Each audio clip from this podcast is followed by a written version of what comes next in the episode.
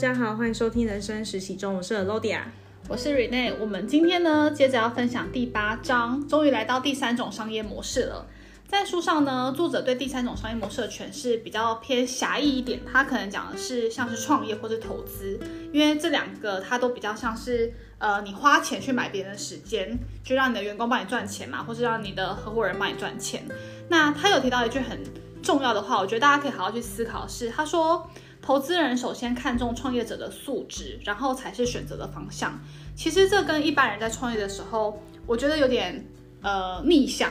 因为大部分人都会想说，哦，我要做餐饮，所以我在找我的合伙人，或是哦，我想要做美甲美睫，然后那我要找另外一个就是合伙的人，对。可是他这样讲，其实我觉得蛮有道理的，是因为，嗯、我有个调酒师的朋友，他也是我就是去酒吧喝酒认识的。这样讲好，听起来好像很糜烂。对，就是我去一个一个酒吧，然后因为喝酒久了就认识那个 bartender，他也是那间餐酒馆的合伙人之一。我那时候很喜欢去那间酒吧，原因是因为第一个，我觉得他的酒跟一般酒吧的酒，嗯、喝得出差别，就是在创意上或者在它原料的选用上，会比较跟一般不太一样。它比较会去结合台湾一些在地的食材，对，加上它的餐点真的是很好吃，我真的很少在酒吧吃到好吃的东西。我不知道，因为可能是酒吧，大部分人都会觉得说啊，反正喝醉了就给他什么他都会吃，所以通常都是什么炸薯条、炸鸡块、嗯、炸洋葱圈这一种，嗯、没创意的。对，没创意的。但他们可能会是那种，就是真的什么用可能马告啊，或者用什么香料去跟台湾的什么呃蔬菜啊，或是哪些肉类去做结合。对，就是真的很有创意。所以我那时候很喜欢去那一家。然后我们到有一阵子没有联络，因为毕竟也不会天天去酒吧。后来我们就隔了一阵子之后，我就在讯息他说，哎，那我可能哪一天要去，然后我需要订多少人的位置，你可以帮我瞧一下吗？他就跟我说他现在不在那间酒吧了。我说啊，你不在那间酒吧是开分店吗？呃，那很恭喜啊什么的。他说也没有哎，就是呃有一些意外，对。但我现在在哪一间？就是我现在跟呃合伙人筹备的另外一间在哪哪里哪里？你可以来这里吃这样。我说好啊，那你也是帮我定位，那我就去那边。后来我去之后，就是我就跟他聊一下，说，哎，那你为什么第一间变第二间有有差别吗？这个差异在哪？他就说，因为他当初第一间酒吧的时候，他其实很想要花更多的时间、精力跟人力去研发新的菜单。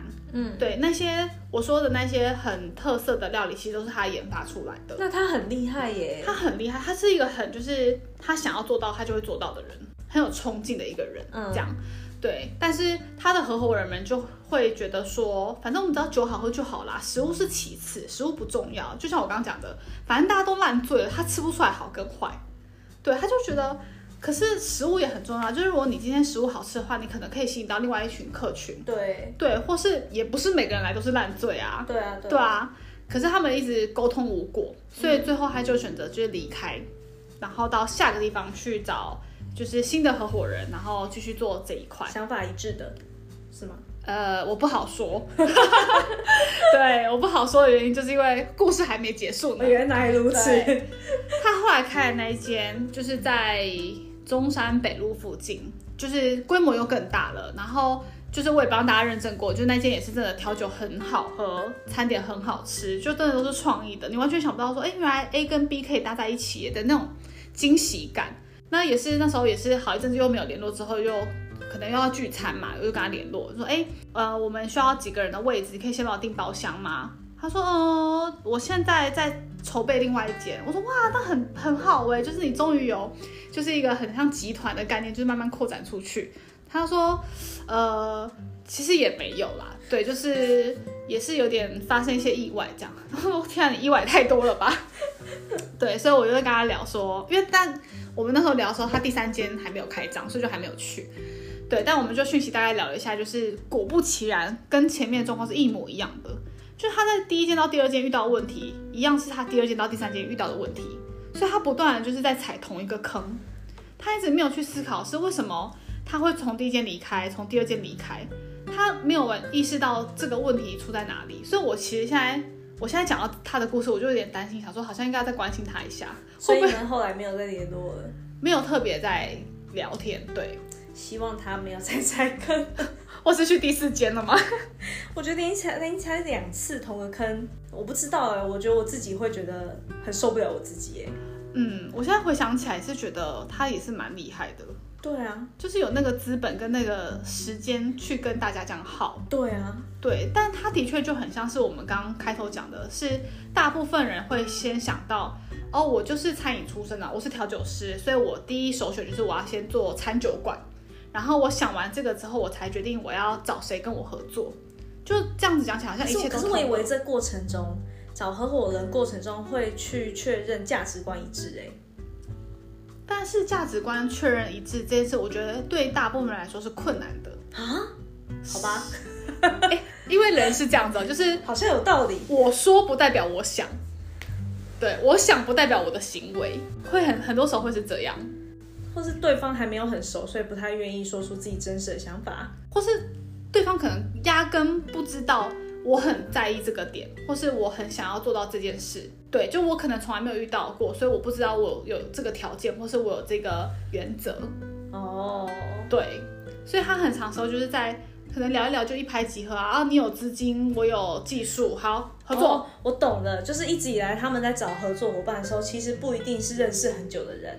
对，所以他们其实。不会清楚知道对方在意的点跟不喜欢，或者等等，就是因为有些话没有办法明白着讲，对，所以反反正这两个人头洗下去之后，因为开始合作了，有些事情就得讲清楚，就会开始慢慢出现磨合，磨合不了之后就得要结束，然后又再开新的，是这种路线吧？对，有点类似像这样的概念哦。因为如果你是一个有技术的人，你想要创业的话，其实你第一个会想到是，那我需要找到有资金的人，可能赞助我。对，或是跟我合作，那你的出发点如果是是看着钱的话，你今天 A 候选人可以给你一百万，B 候选人给你五百万，C 候选人给你一千万，给一千万的那一个。对，所以你压根不会去考虑到，所以有可能那个给一千万的人是会把手伸得很里面的，没错。可是给一百万的人可能不会给你管那么多，对。但他们也许不会去聊到后面这一些，哦，对，就是你给我这些钱，那你的条件是什么？你的目的是什么？对，其实我觉得这件事重要的耶，因为。工作上不也是这样吗？就是目标讲清楚很重要啊。嗯，可是过去没有人会教我们说要怎么去跟，当你开始在创业的时候，你要怎么去慎选合伙人。对，你不知道一个适合你的合伙人，他必须具备怎么样的？其实好像也没有任何的地方有教吧。对，你得需要踩坑才会。其实大多时候都是说自己有资金的时候。对，大家会说，哎，建议你存够钱的时候。对，他不会说你去找合伙人。或者叫你去走 A 轮、B 轮募资，对 对对，对。可是那是科技业啊，餐饮业没有人在走 A、B 轮募资的吧？对，对啊，所以好像可以理解为什么他踩那么多坑的。嗯，对。可是我个人啊，我个人还是觉得失败在同个地方是件很奇怪的事，我会很受不了这件事。可能对于他来说，我我觉得也许换一个角度，我自己觉得换一个角度是，我做我做了第一间店成功，虽然我踩坑了，但我开第二间店也成功。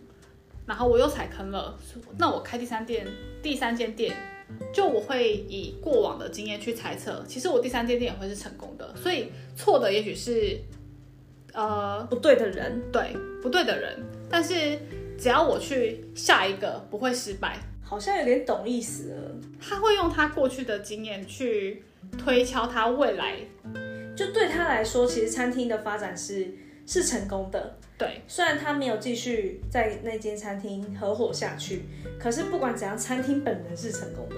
对，所以对他来说，他并不是失败。哦，懂了，懂了。对，是你们不懂得我的好，所以我离开，有点像是这种感觉。哦，对吧？因为我现在回头看，他的第一间店、第二间店都还在，而且都还开得很好。我觉得好像蛮有道理的耶。嗯。其实认真这样说，我觉得创业是非常困难的事哎，创业不容易。除了除了刚刚说的找合伙人以外，其实资金自己要有足够，跟自己技术又要足够。本身它是一个，它要必须是一个万事俱备的状态。我真的觉得我没有办法，我就算怎么样看再多书都没有办法到那个万事俱备的状态。因为人生没有万事俱备，对吧？所以他才要找合伙人。没错，有钱的人找有能力的人，有能力的人找有钱的人。对，这就是第三种商业模式啊！你、嗯、你永远得要靠另外一个人帮你赚更多的钱。社会果然是群居的，因为人是群体动物嘛。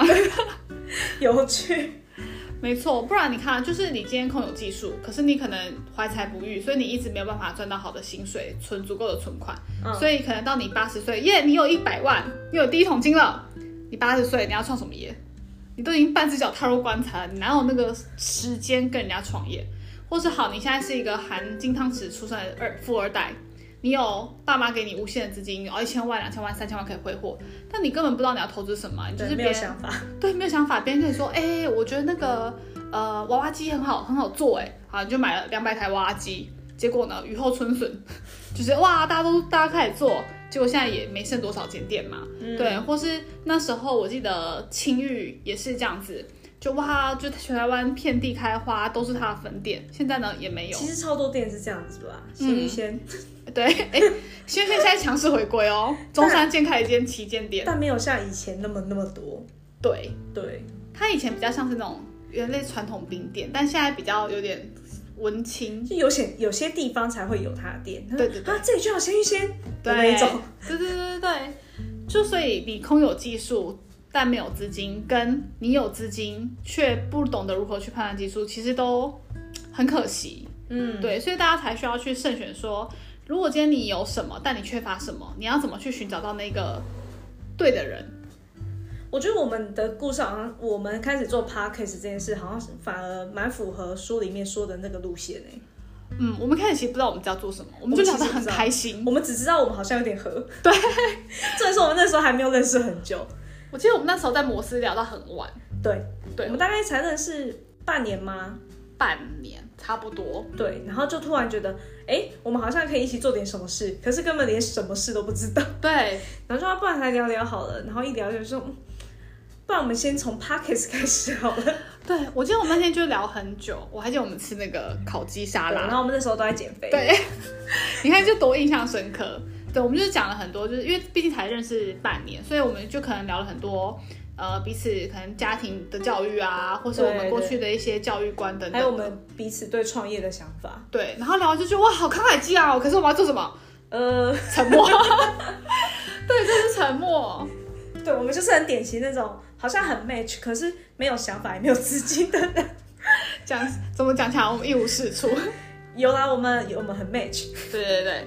对，然后我们就聊之后就觉得说，哎，好，那我们可以从一个相对低成本、好入门的方式先，也是我们想做的事啊。嗯，其实我记得我那时候好像就跟你聊过，我对于创业的想法是什么。对，你应该还蛮意外，我猜你应该蛮意外，我我居然在创业上是这么保守的人。对，对吧？对，你肯定很意外。那时候对我来说，就是因为我。呃，其实我如果要严格来说，我我并不是真的创过很多业，嗯，但是我一直在不断尝试性的，就可能开工作室啊，开餐厅，就是做很多奇奇怪怪的事情，所以我会觉得很多事情就这样，有想法就先 go，反正你一定会有遇到问题的时候，遇到问题再说，对。但 Alodia 是那种，我要想清楚，我要先确定，就是所有的状态都是 OK 的，包含我的资金，可能我的生活等等，这些都是 ready 好的情况，我才要 go。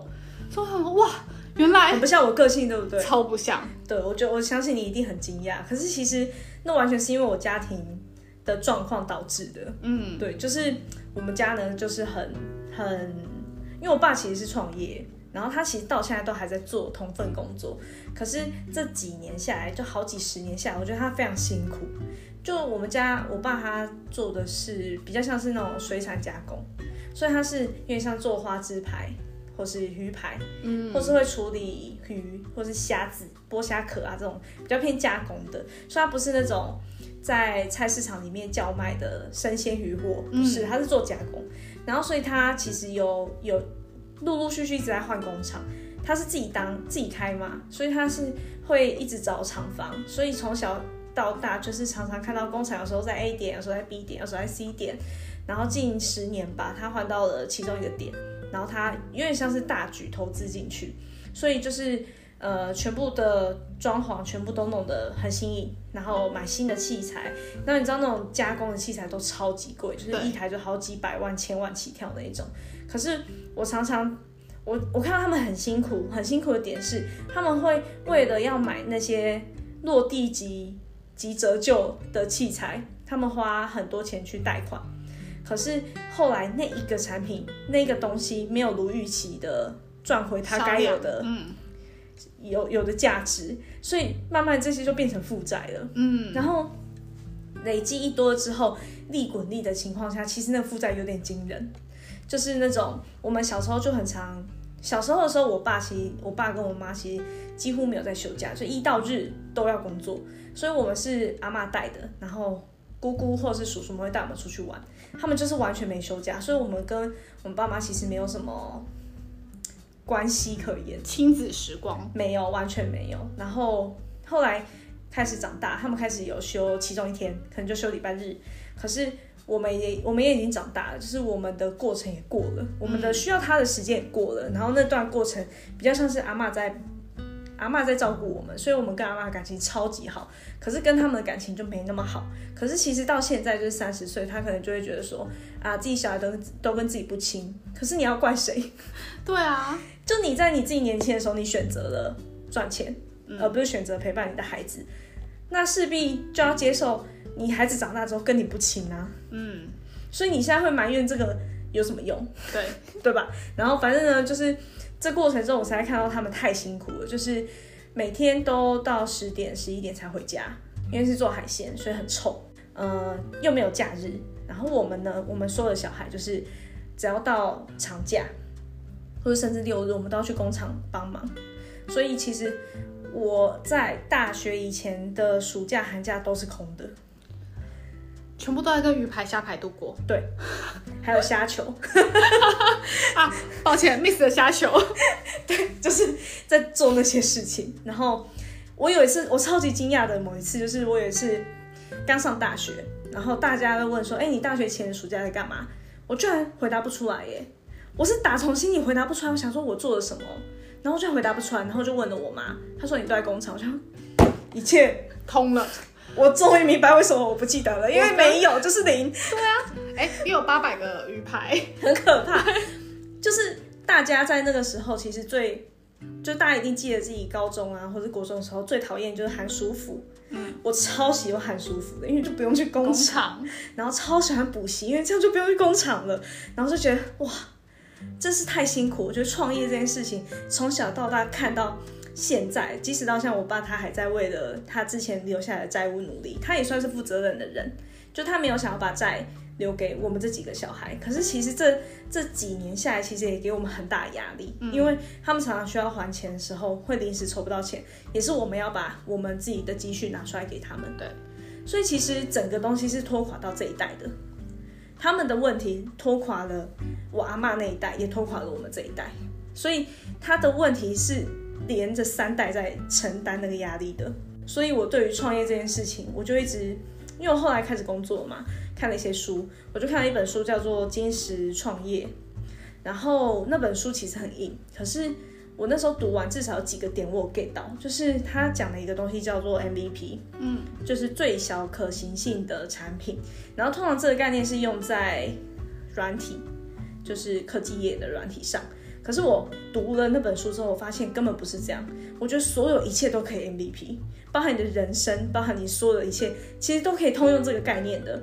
然后我那时候看完那本书的时候，我就一直觉得，哇，如果我老爸那时候有 MVP 的话，现在可能很多都不一样了。对，就他如果有实验测试的这种精神的话，他还会投资那么多资本去买那种器材吗？嗯，我印象超深刻，他买了一台。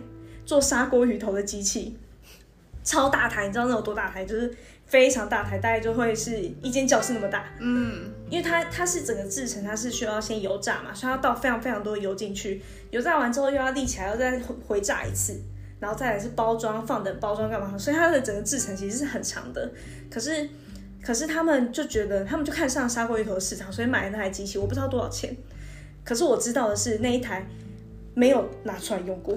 他就尘封在那里，他要不要卖给林聪明？林聪明应该不需要那一台吧？好有道理。所以他就他就完全没有用那台机器，然后我就觉得天哪！如果你一开始想要投入砂锅鱼头市场的时候，你就先做好，然后想想看怎么测试这个商品跟这个市场是不是真的有热度。嗯，你还会投入这么大资本去买一个机器，然后放在那边赔钱吗？对，而且那一台机器那么大台，肯定是千万起跳。哇，那个债是怎么来的？就是在你每个错误的决定来的。对，然后我就觉得天哪，太可怕了！没有商业思维的人创业当老板是这么这么可怕事，他是会祸连三代的，嗯，就是你的上下两代很可怕。所以这也是为什么我一直对创业这件事觉得很谨慎。的原因就是这样，因为我觉得我已经没有上一代可以让我承担了。应该说，我还在承担上一代的债。可是，如果我现在创业的，或是我好好那么那么冲动的，然后没有经过实验或是确定，然后我就直接把我的头洗下去，那我的下一代怎么办？我应该让这种轮回只在我这代，而不是再开启一个新的轮回。然后我就对这种事很就变得很谨慎，特别又因为看了这本书之后，我就在想，如果是我老爸，然后那时候已经看过这本书，我可以怎么测试砂锅鱼头的市场？如果是我，其实这件事没有那么难。如果是我，我也许就会去全年蹲点一天。嗯，我就看砂整个整个冷冻商品面有多少砂锅鱼头，它占比多少，我就蹲在那里一天，看有多少人拿那个砂锅鱼头。嗯，我不信我就蹲两天，我再不信我就蹲时间店。一个月还不还不会让我知道这个市场多大吗？这肯定没有那么难的，是你要不要做这件事而已。对，你有没有想到，其实你该做这件事？你甚至不一定要真的生产出来拿去卖，你只要看别人卖的好不好就好了。所以我为什么会觉得说 MVP 这个概念真的是超级受用？因为我后来发现，其实很多人在择偶上，就选择对象上，也应该使用 MVP 的这个概念。嗯。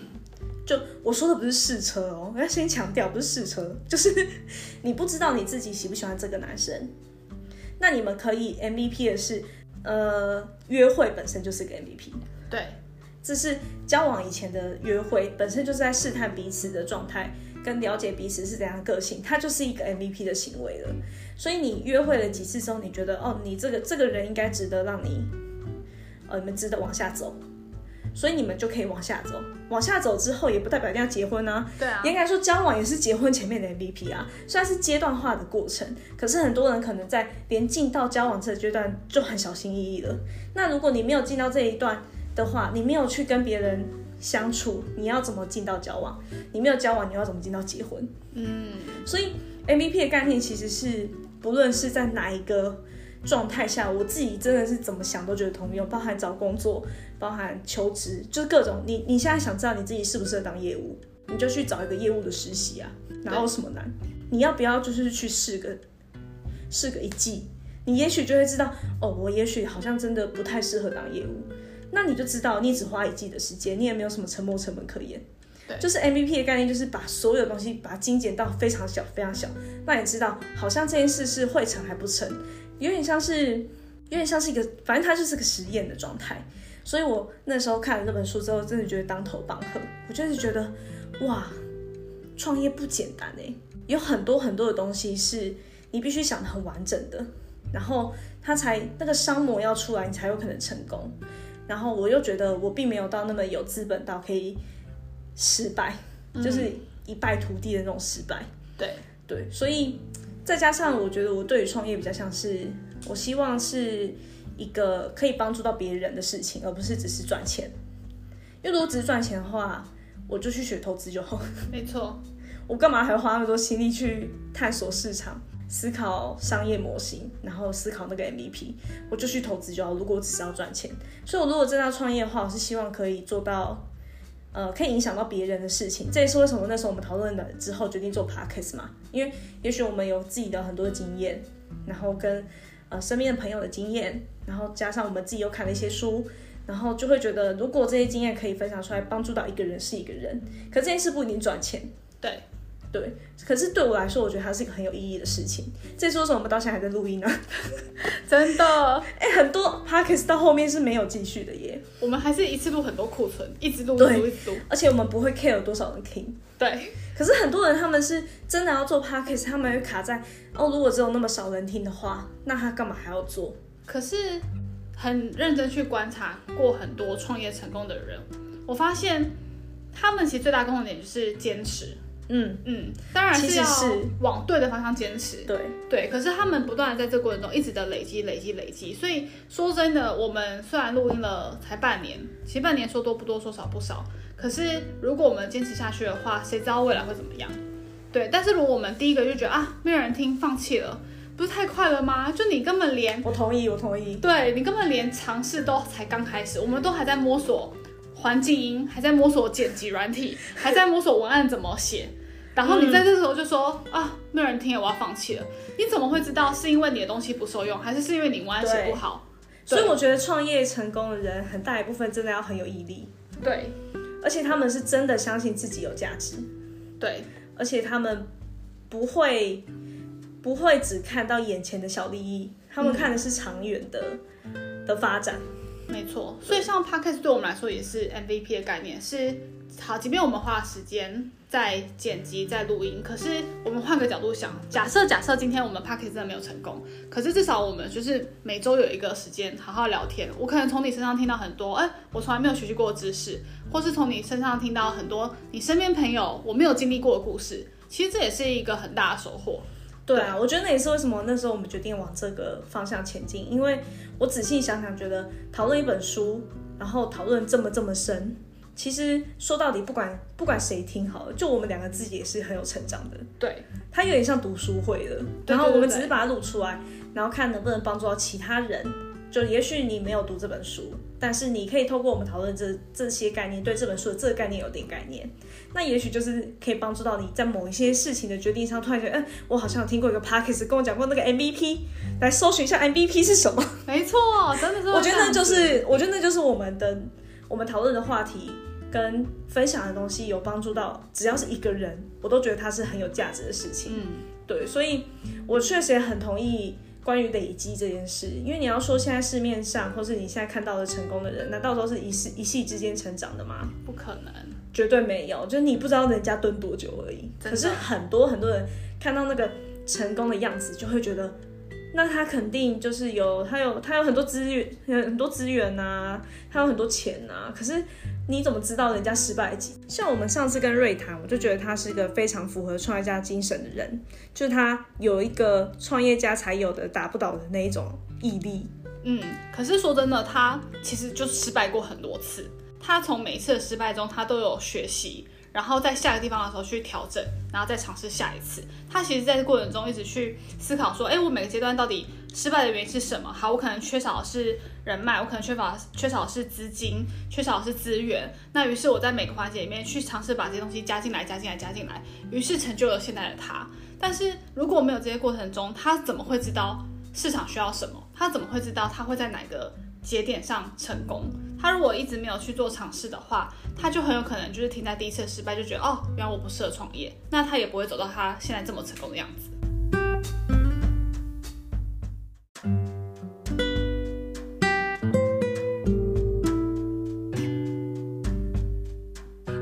那我们今天的分享就到这里喽。如果你喜欢我们的分享，欢迎追踪我们，我们下次见，拜拜。实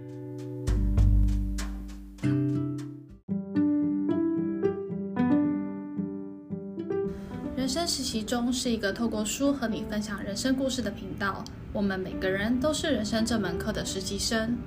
我们无法选修每一堂课，但可以透过彼此的人生经历，看见不同的风景。希望我们的故事可以陪伴你成为一个更好的人。人生实习中，我们下次见。